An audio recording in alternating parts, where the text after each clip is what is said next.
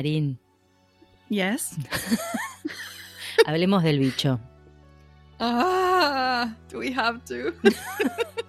Dos años afamos las dos. Dos años. Dos años Dos escapando años. y nos agarró ahora.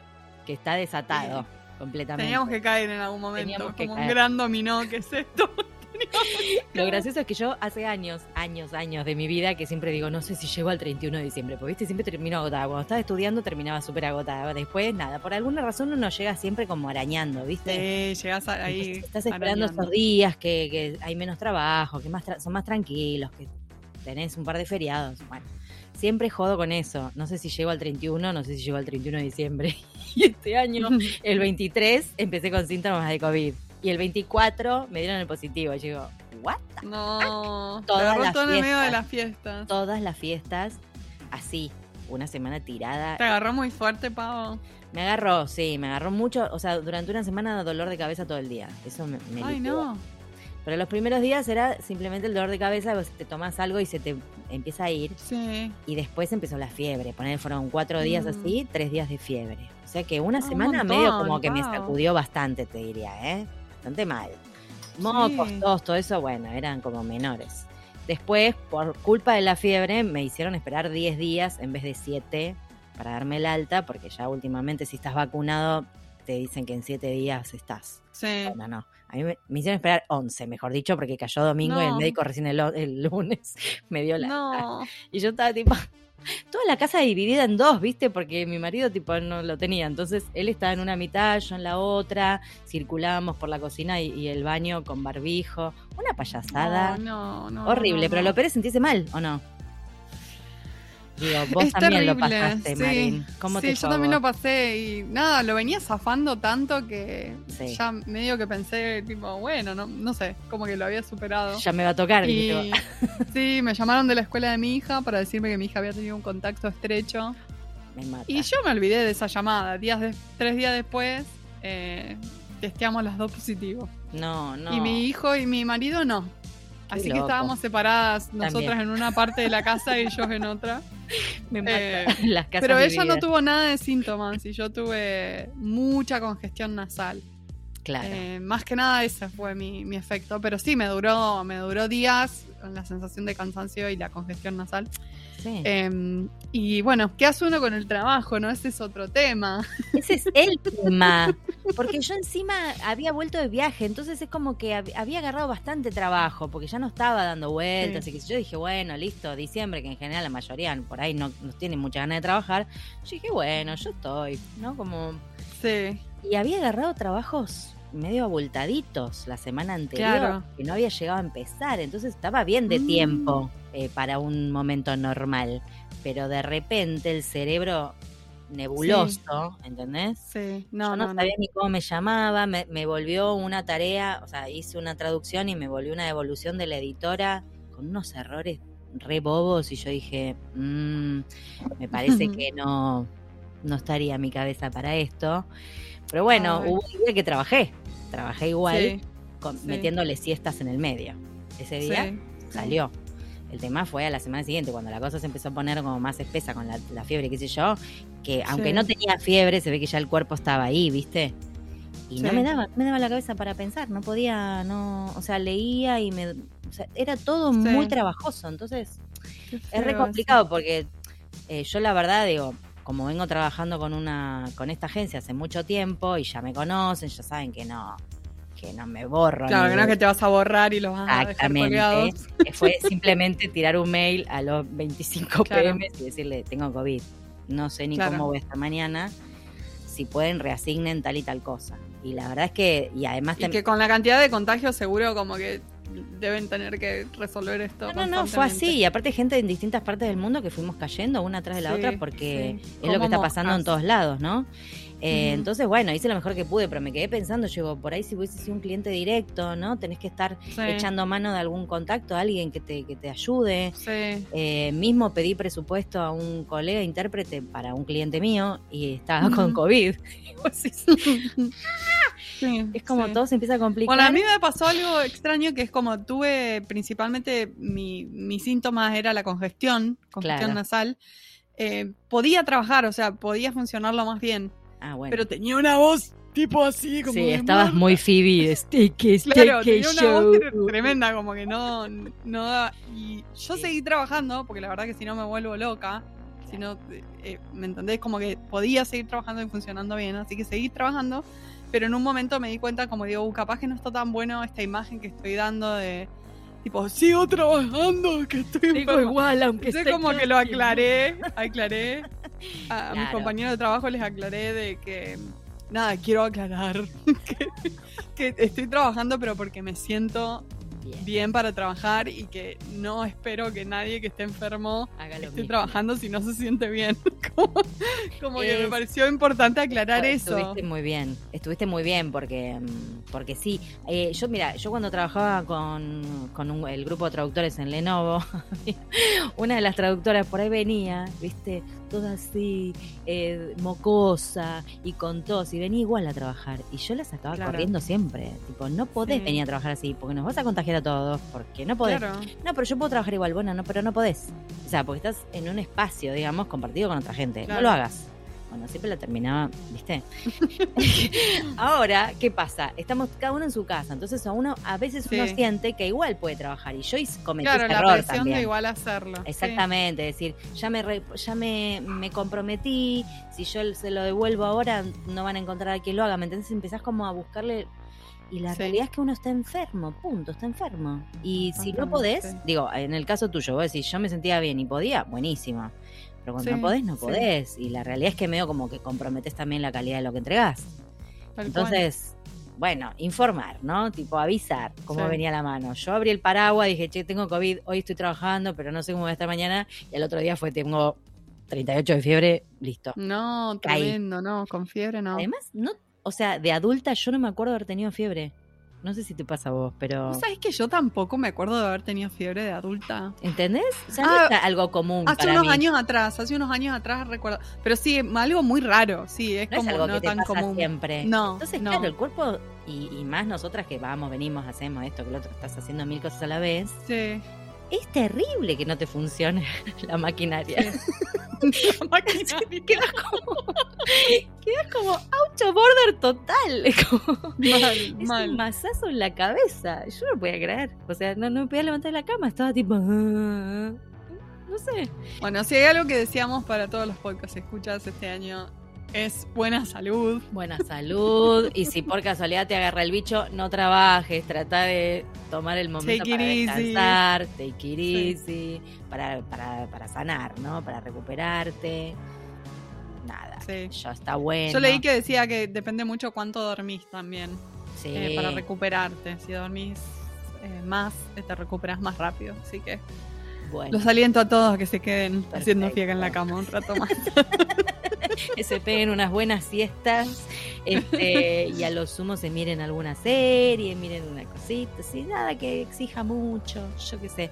Posta, después cuando me dieron el alta, hace un montón de días que no me duele la cabeza, que es algo que me pasaba siempre, ¿no? De cansado Ah, o lo que sea. Capaz se te recuperó como eso.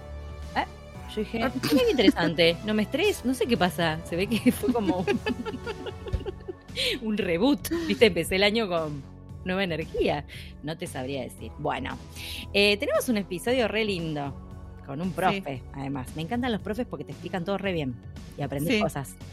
Sí, sí, es todo muy didáctico. Súper, nos encanta. Así que bueno, eh, seguimos con la entrevista con Iván de Perú. Allá vamos.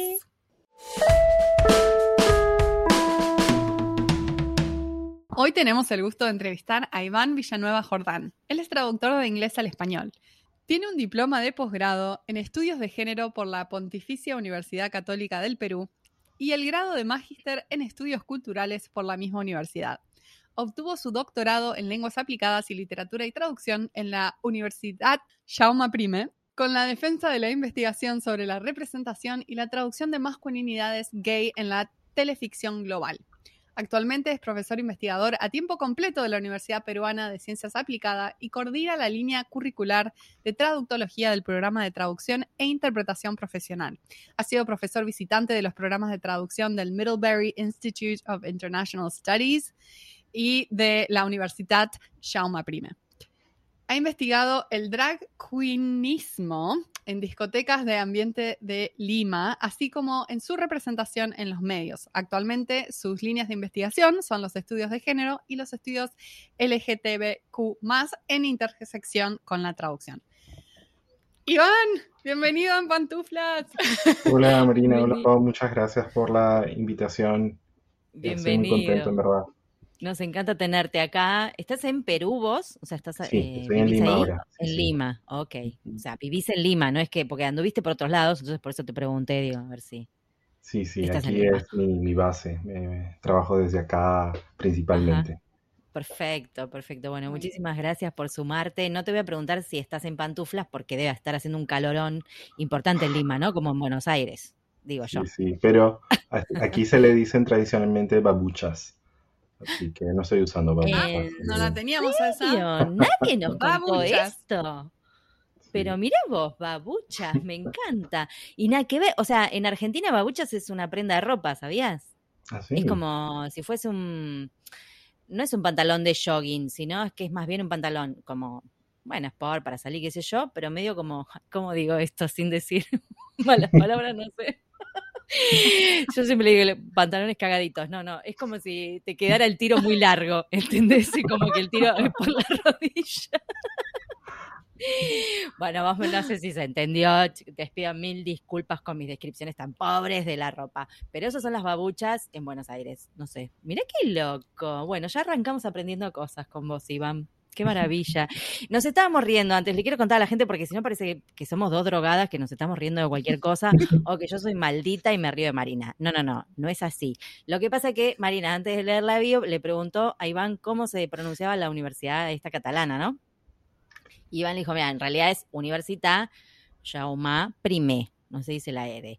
Y ya la pobre quedó ahí tipo, por una experiencia que tuvo de gente que le habla en catalán, ella pensó que era español y que a ella le estaba dando una CB y no entendía. Entonces, claro, se le armó pobre, ¿no? Fue por eso que nos reímos. Alta laguna, sí. Decilo, decilo, porque si no parece que yo me riera de vos, porque sí. Yo he aprendido la pronunciación un poco también por el trauma, o sea, ha sido... Eh, he tenido por impronta no tratar de repetir fonéticamente lo que decían los demás y, bueno, tengo una deuda de aprender valenciano en, algún momento, ¿no? Catalán en algún momento y pronunciarlo mejor. ¿Ves? Eh, cuando estuve en España, eh, fuimos a visitar unos amigos y se pusieron a hablar en catalán. Pero yo nunca me di cuenta que habían cambiado de idioma y pensé que seguían hablándome en español y yo no estaba entendiendo nada de lo que decían. Y es como que sí, me hizo como un cortocircuito cerebral mal, porque sonaba igual que el español, pero no entendía. no entendía qué pasaba. Bueno, después de este paréntesis, pasemos a lo que nos interesa. Eh, Iván, la verdad que tenés mm, increíble la cantidad de, trabajos de investigación, artículos, ponencias, charlas. Está buenísimo. Eh, después vamos a compartir también tu página para que la gente vea todo lo que, estás trabajando. Em, así que bueno, yo me voy a agarrar primero de un, un capítulo de un libro que escribiste, que se llama Dracuinismo y Traducción, el impacto de RuPaul's Drag Race en la circulación del habla camp en español. Y después tenés un artículo también que es You Better Work, rasgos del camp talk en la subtitulación al español de RuPaul's Drag Race.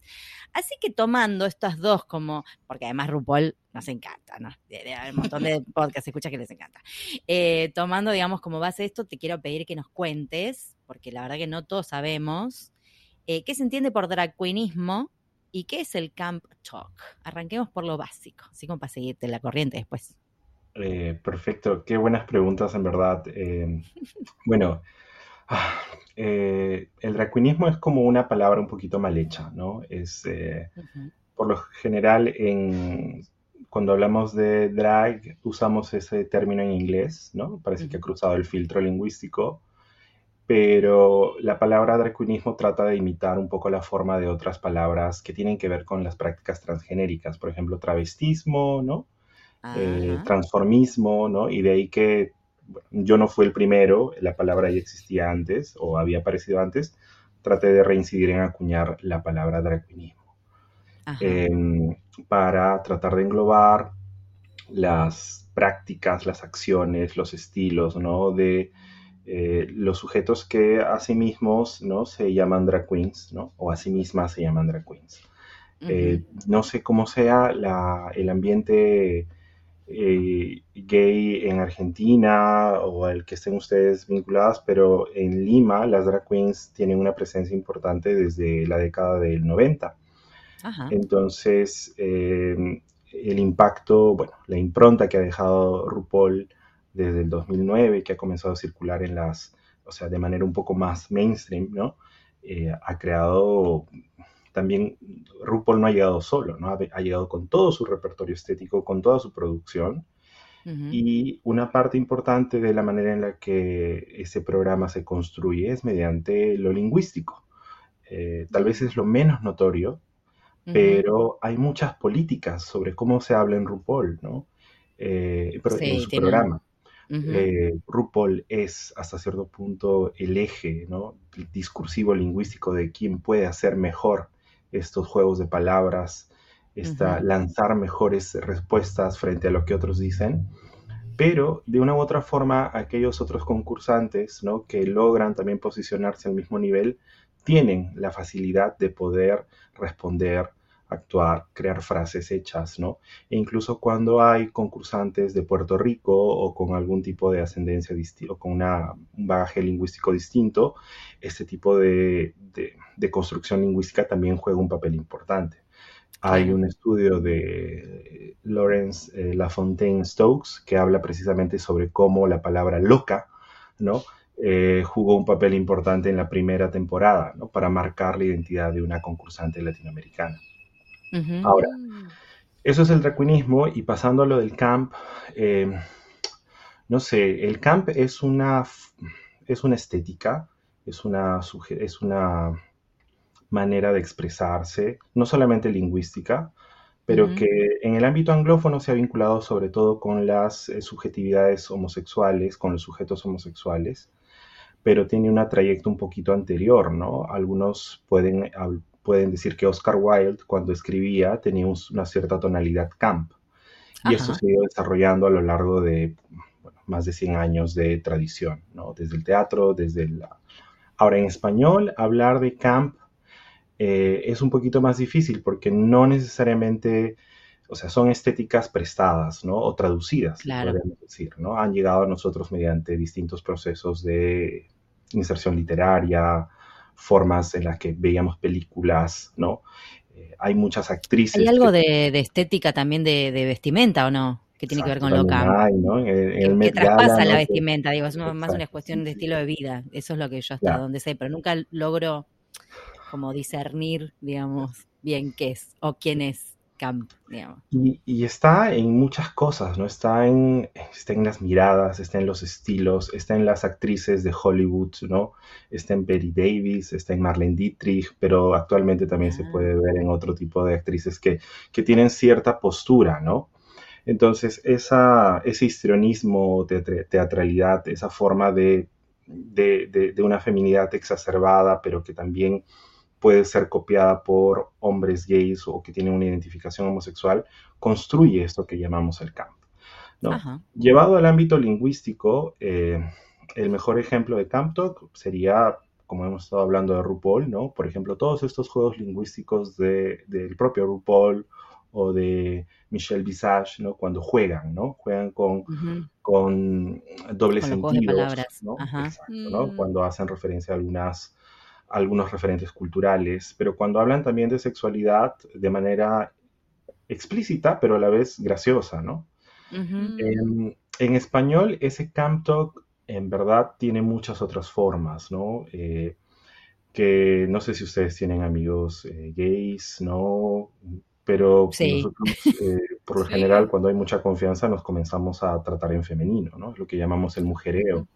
Estaba pensando justamente en ese caso, porque tengo los que me dicen no, a mí femenino no. Ok.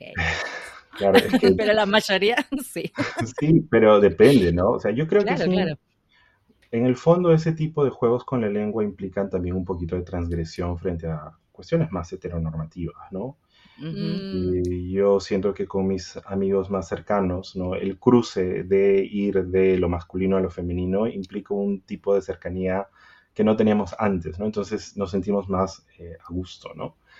Y, pero hay otras formas, ¿no? Eh, hay este autor eh, chileno, Pedro Lemebel, que cuando él escribe, o sea, eso es una forma de, no, no le quisiera llamar camp español porque sería tratar de forzar lo que es el camp en otras, eh, en inglés, pero es una forma de expresión que tiene todos estos juegos, ¿no?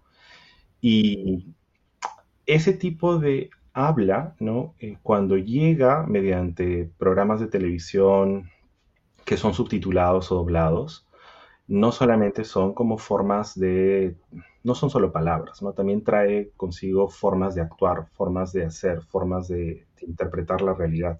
Y eso es lo, interesante de la traducción, porque cuando uno ve RuPaul subtitulado o doblado, eh, va a llevarse algo de la traducción. No solamente se va a llevar algo de de, la imagen, ¿no? O sea, la función de los traductores, que pueden ser profesionales, pero también fanáticos o aficionados, es que están haciendo circular esta manera de hablar en un sistema mm. hispanófono, ¿no? Y eso es lo que un poquito a lo que se debieron estos, eh, estos artículos que, a los que hiciste mención inicialmente. Eh, porque uno de ellos eh, contrasta la propuesta de Netflix con la propuesta de subtituladores aficionados de Venezuela y Colombia. ¿no? Que personas sin ningún tipo de mm, apoyo económico en Venezuela y Colombia comenzaron a subtitular ellos mismos los programas de RuPaul usando Windows Movie Maker hace 10 años, ¿no? Entendiendo casi nada, bueno, perdón, eh, entendiendo a su forma la subtitulación, pero alimentando el interés de muchos fanáticos que tal vez en algún momento dependieron específicamente de sus canales de Facebook y YouTube y sus formas de compartir los archivos para entender lo que estaba sucediendo en, el norte global, ¿no? Claro. Eh, mm. Y ya, bueno, ahora tenemos ya todo esta, este impacto, ¿no? De este, de, este programa de telerrealidad. Yo sigo a, alguien en LinkedIn que, que, va a traducir pronto, creo, un los programas de RuPaul. Y me parece interesante ver cómo ya se ha profesionalizado, ¿no? Todo el tema de la traducción drag en... Sí, claro, aparte ya cuántas temporadas tiene RuPaul, miles.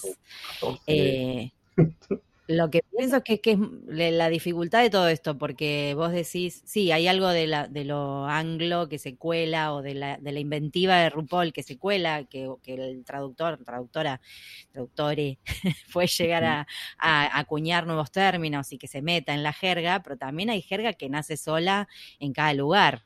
Entonces, también debe haber algunos que se queja, tipo, ay no, esto hubiese estado mejor que dijeran tal o cual cosa, qué sé yo, no sé si me ocurre. Además con la variante de español, claro, no, esto no se dice así para nada en tal lugar. Sí, yo por ejemplo acá me doy cuenta que cuando alguien me dice amicha es porque tiene algún grupo de amigos gays, porque las amichas son todas mis amigas gays, amigos gays, digamos.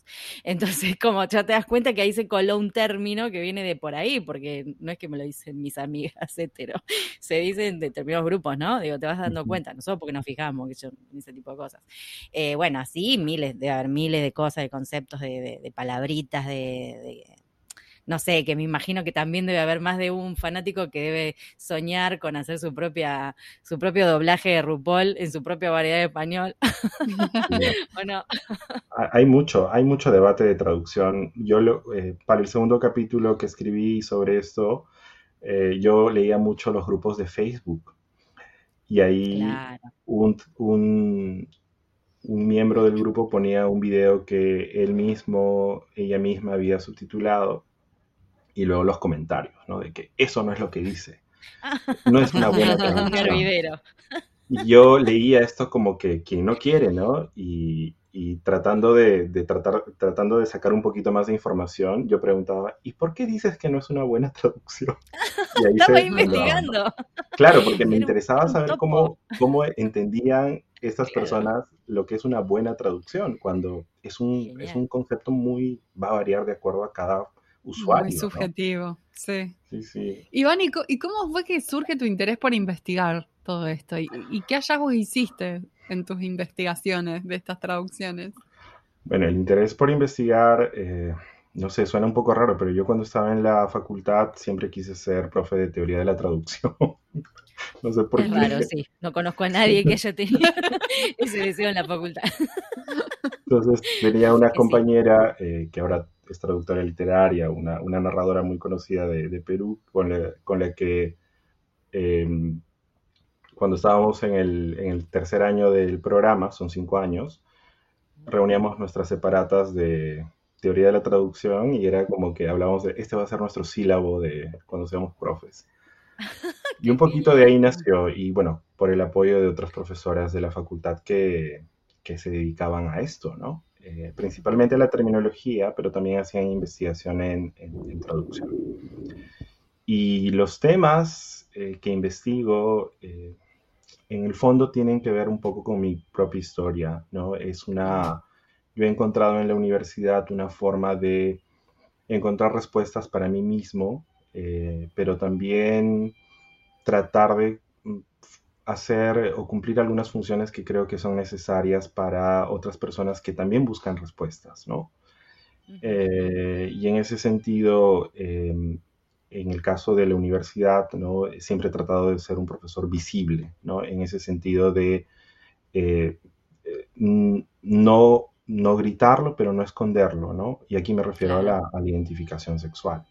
Claro, y, eh, ¿Por qué? Porque de una u otra forma, em, la academia eh, y, mi formación en estudios de género me siempre me ha dicho que lo, público y lo privado se juntan en un interés político siempre, ¿no? Y la universidad cumple funciones a ambos niveles, ¿no? en relación con una, con una creación de un sentido crítico, y finalmente nuestros estudiantes cuando vienen a una facultad vienen también a una formación ciudadana, ¿no? Entonces por ahí que se contribuye. El género como tema de investigación, por otro lado, creo que también es un, bueno, eh, no sé cómo sea en, sus países o en sus facultades. En el caso de nuestra, cuando yo estudiaba, siempre fueron más compañeras mujeres que estudiaban el programa. Y ahora uno que es profesor y ve a muchas estudiantes eh, muchas estudiantes mujeres, y un poco se pone a pensar qué está pasando en la sociedad, se da cuenta también que el género es una, una, suerte de compromiso, ¿no?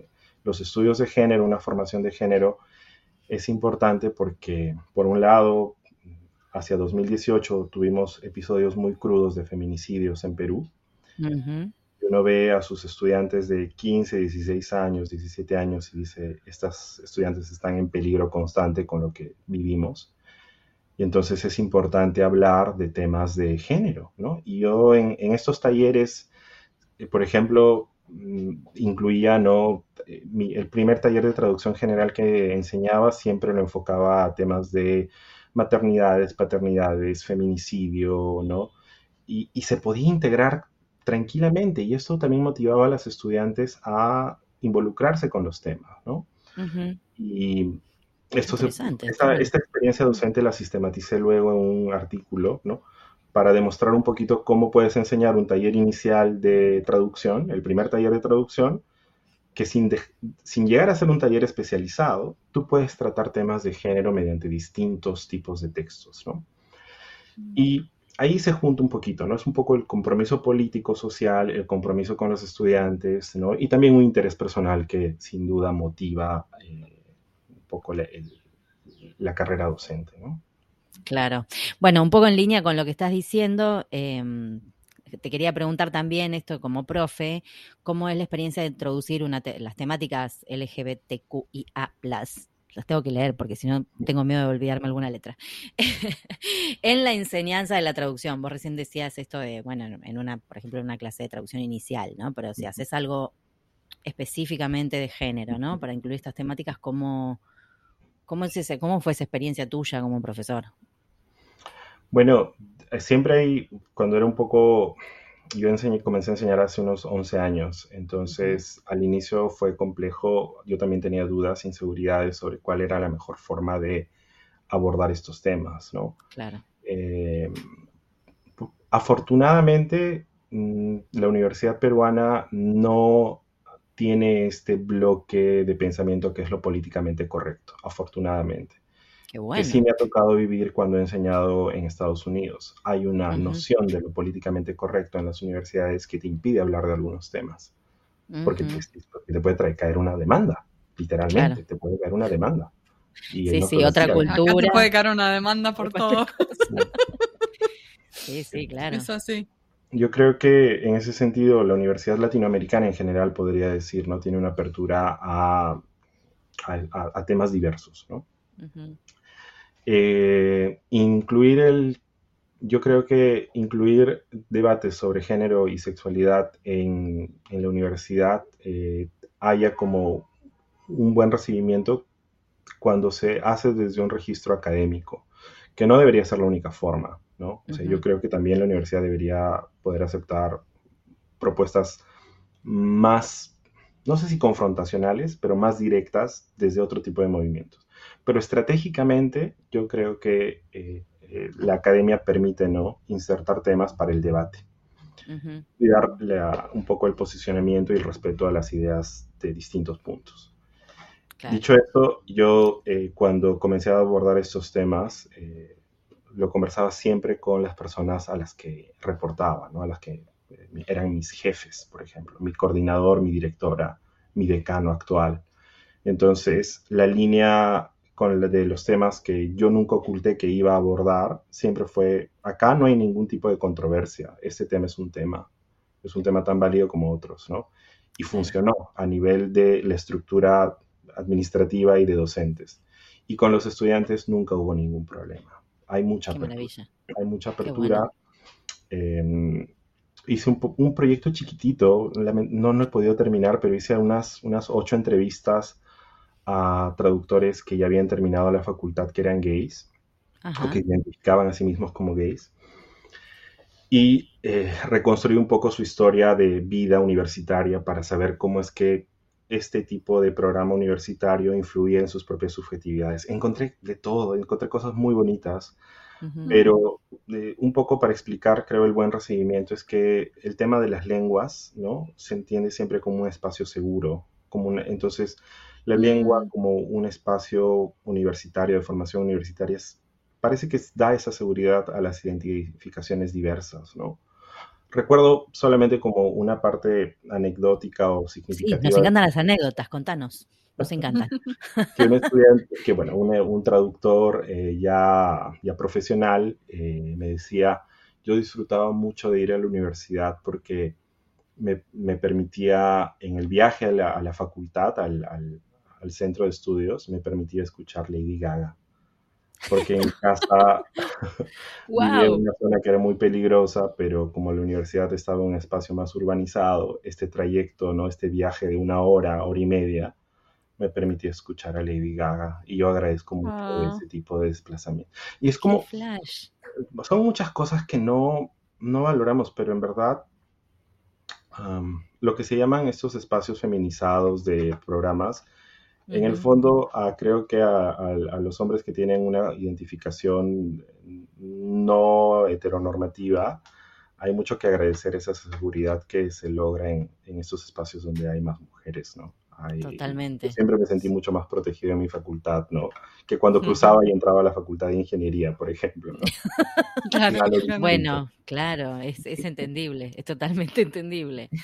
Qué loco. Iván, y hace Hace años que venís investigando estos temas. ¿Ves cambios en la forma de abordarlos en general? O sea, no, no solo desde el punto de vista de los profesionales de la traducción, sino también, no sé, de los clientes o de otras personas Creo con las que, uno interactúa. Sí, yo sí veo cambios eh, y cambios para bien. Eh, bien. Ahora, también hay una respuesta. Toda esta movida de apertura a los temas de género también han tenido una respuesta ultra conservadora a nivel macro, ¿no? O sea, ha habido más eso también. de género, avance en, en general, ¿no? socialmente ha habido, en la universidad hay más debate.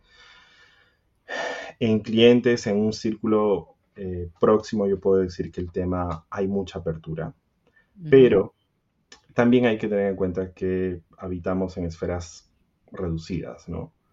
Y avanzamos un, un poco y la respuesta se recrudece, ¿no? Eh, hay, hay esferas en las que lo que era antes menos aceptado, ahora se ha vuelto ya una respuesta violenta. ¿no? Eh, sí, pues por ejemplo, los, los gobiernos en principio actuales que, que se han revelado ¿no? ultraconservadores, a pesar de que hay debates cada vez más abiertos. Entonces, estos avances ¿no? siempre van con una, una respuesta que, suele ser dura también. ¿no? Pero así generan olas, olas de todo tipo, digamos, ¿no? Para un lado y para el otro, sí es mm, cierto. Mm. Pero qué bueno que veas un, avance en lo que es, por lo menos nuestro terreno, qué sé yo, aparte de los profesionales. Como, yo siento que hay como más conciencia y lo siento hasta en uno mismo, ¿no? O sea, eso.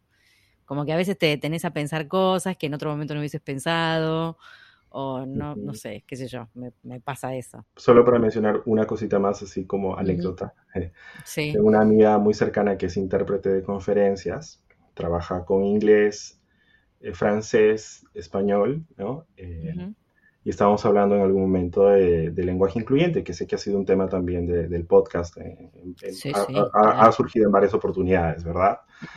Y esta amiga, yo, la conozco, es muy honesta, muy, muy empática, muy... Pero me decía, yo no entiendo el lenguaje incluyente, el lenguaje inclusivo, se me hace muy difícil. O sea, pero por miedo a equivocarse. Yo le dije, un momentito, o sea, tú trabajas en temas especializados, puedes cambiar de una lengua a otra, puedes manejar terminología y estos temas morfológicos tan, te parecen difíciles, ¿no? Y, ahora, cuando le escucho hablar, está ahí, ¿no? Con marcando, o sea, desmarcando el, binarismo, ¿no? Ya se ha puesto en línea con esta manera de pensar. Nunca lo dudé, pero sí hay resistencias pequeñas con las que uno puede dialogar y no convencer, pero ayudarles a dar el paso, ¿no? Claro. Sí, sí, claro. Sí, a veces se trata de eso, del miedo a equivocarse, eh, del miedo a quedar mal, del miedo a ser criticado. Sí, te da un poquito, claro, a veces te puede, a, mí también me, ha pasado de decir, no quiero quedar como una, como una falsa, ¿viste? Como que me estoy haciendo la, la abierta y digo, por ahí digo cualquier cosa. yo, también te puede pasar eso cuando estás pisando, pisando huevo, digamos, ¿no? Pero este, a la hora del, trabajo, me parece que, que sí, nos puede haber generado cierta resistencia en un principio, cierta como escosor después de tantos años de leer la RAE y yo qué sé, nada, de, aprender la lengua de una manera que te cuesta, te puede costar, obviamente nos cuesta a todos de construirse, pero yo creo que una vez que se instala esa idea, por lo menos, o, las ganas, ¿no? De, seguir en esa línea, bueno, te encontrás de repente que te detenés a pensar, ay, che, pero mejor, ¿no? Digo, ay, no, acá mm. me parece que, por lo menos en algunos ámbitos, en algunos, en algunos textos, o depende de qué se mm. trate, qué sé yo, te detenés, te hace pensar. Para mí eso está bueno, no sé a nosotros que nos gusta a todos pensar, ¿no? Somos todos como muy, muy de las cabezas. Y escúchame, ya que sos tan profe, ¿no? Yo te quiero preguntar, ¿cuál es tu consejo de oro para futuros profesionales? En temas de género o en temas de traducción, ¿no? Lo que sea, como profesor. Mm, que vean en su, que vean en la universidad y en su formación profesional una forma de, de, de acceder un, un, poco a ser más libres y más felices, ¿no? Sobre todo. Eso, Me encanta eso. Yo creo que esa es la función, bueno, la función de profe es darles herramientas para que puedan hacerlo, ¿no? Encuentren algún sentido de felicidad, de libertad cuando, cuando terminen su carrera, ¿no? Que puedan tomar sus propias decisiones para, que, para hacer aquella imagen que han tenido de ellos mismos, ellas mismas cuando eran más pequeños, ¿no? Eso Hermoso. Me encantó. Tendrías que tener una plaquita para colgarla en tu clase. Me gustó. bueno, como ya sabes, eh, Iván, terminamos eh, cada entrevista de cada temporada con una pregunta, ¿no? Especial. La última pregunta es como el broche. En este caso es una pregunta, te diría, de de recordar, ¿no? De, pasar, de hacer un poco de repaso mental de la vida de uno, un poco de nostalgia, esta, o una historia de superación puede llegar a ser, no sabemos, nunca sabemos qué, qué, vamos a encontrar y Marina es la encargada de hacer esta pregunta, así que le paso la palabra. La pregunta dice, el camino profesional presenta muchos momentos diferentes, pero siempre hay uno de crisis o encrucijada que nos sacude y que al superarlo aprendemos algo. ¿Cuál fue ese momento para vos y qué aprendiste? Eh, ya, como profe, creo que es cuando uno enseña a traducir y sus estudiantes no han traducido antes, uno se pone a veces en la posición de que la traducción tiene que ser perfecta, ¿no? Mm. Entonces, lo que aprendí es que antes de decirle al estudiante que un sentido, una parte del texto eh, estaba mal o lo había comprendido mal, le, aprendí que era mejor preguntarle qué había comprendido inicialmente y por qué lo había comprendido. ¿no? Entonces, en ese sentido, el aprendizaje fue, hacer, eh, fue ser un poco más empático ¿no? con, con, chicos, con chicas que están aprendiendo a traducir.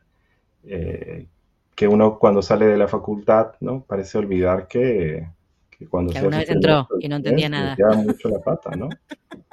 Y no de manera injustificada. Es ser empático en talleres iniciales. Eso me ayuda mucho. Me gusta, me gusta. Es como que hiciste de investigador de tus propios alumnos. Sos como un investigador nato, un profe nato. Ahí está, mira, listo, ya está. Ese sería el cartelito, profe nato, investigador nato. Se mete en Facebook, investiga, le pregunta a los alumnos, me gusta, me gusta tu actitud. está buena. Eh, mil gracias, Iván, re linda la entrevista, re claro, re profe, nos encantó, nos enseñaste muchas cosas hoy. Eh, sí, se nota que sos muy buen profesor, tus alumnos te deben querer mucho. Sí, tal cual. Bueno, yo los quiero mucho, espero que sea recíproco también.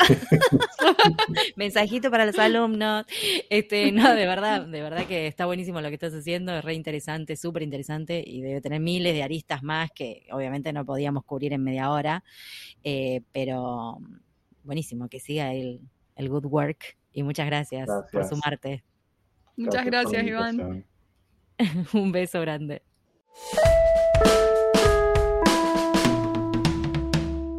Y ahora con ustedes, el momento catártico del programa. Los invitamos a escuchar al traductor karaoke.